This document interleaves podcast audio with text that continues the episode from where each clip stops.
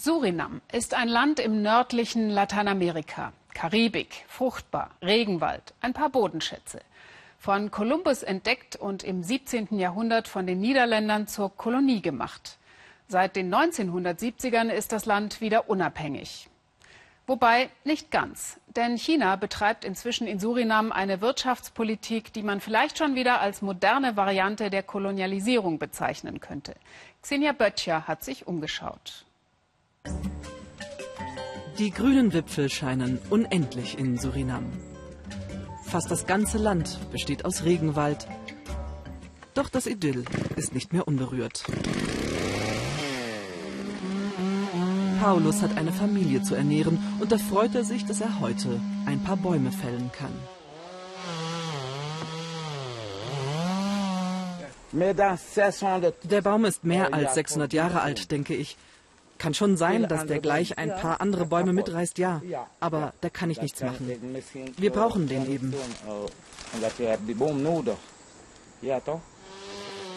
600 Jahre für 60 US-Dollar.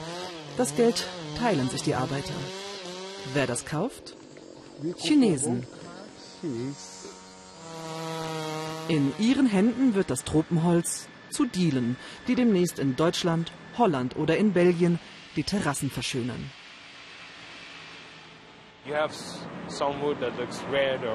Wir haben Bäume, die sind rot, gelb. Wir haben hier sogar lila Holz. Das sind sehr seltene Baumsorten und die Leute sagen, wow, das will ich haben.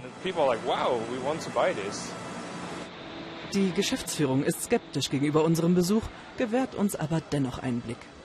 Der Familienbetrieb ist seit 20 Jahren in Surinam. Für Jimmy Chen ist Zeit Geld. Zehn Tonnen Holz kann er im Monat allein nach Europa verschiffen. Eine Goldmine. Dennoch ist Chen ruhelos.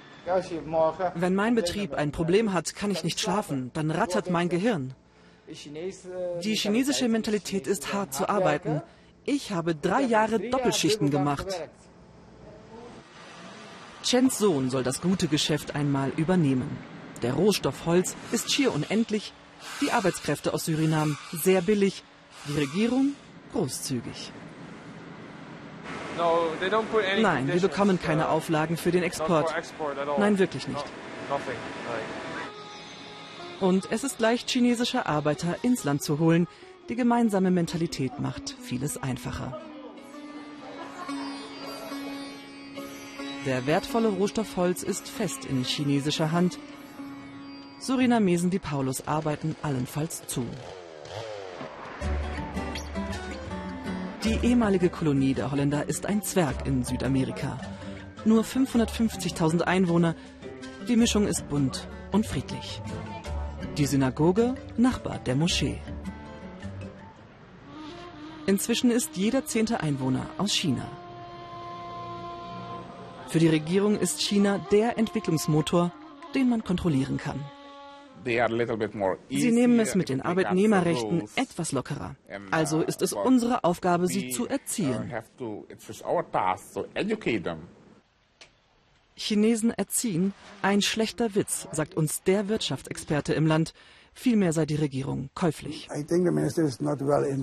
Der Minister scheint nicht gut informiert. Die Chinesen diktieren die Regeln und brechen sie. Es gibt viel Korruption auf allen Ebenen und auf allen Ebenen sind Chinesen und bezahlen Schmiergeld. Die chinesischen Unternehmen zeigen sich großzügig, bauen Spielplätze für Kinder, Häuser für sozial Schwache. Für das neueste Projekt sind die Bauherren eigens aus China angereist. Die Bauministerin ist überglücklich. Spatenstich für 500 Sozialwohnungen. Mit besten Grüßen aus Peking. Die Regierungen sind sich sehr nah. Die chinesische Regierung sieht, dass es sehr viele Möglichkeiten in Surinam gibt und darum sind wir hier. China habe viel Erfahrung, gute Technologien und noch ein Vorteil, bringe das Geld mit. Das heißt, China leiht Surinam das Geld? Ja. Die Regierung ist abhängig vom Geld aus China. Und wie soll jemand Bedingungen stellen, der abhängig ist? Fernab der großen Weltbühne wachsen Chinas finanzielle Kraft und politischer Einfluss in Richtung Weltmacht. Daran zweifelt auch Jimmy Chen nicht. Wir sind auf der ganzen Welt, überall.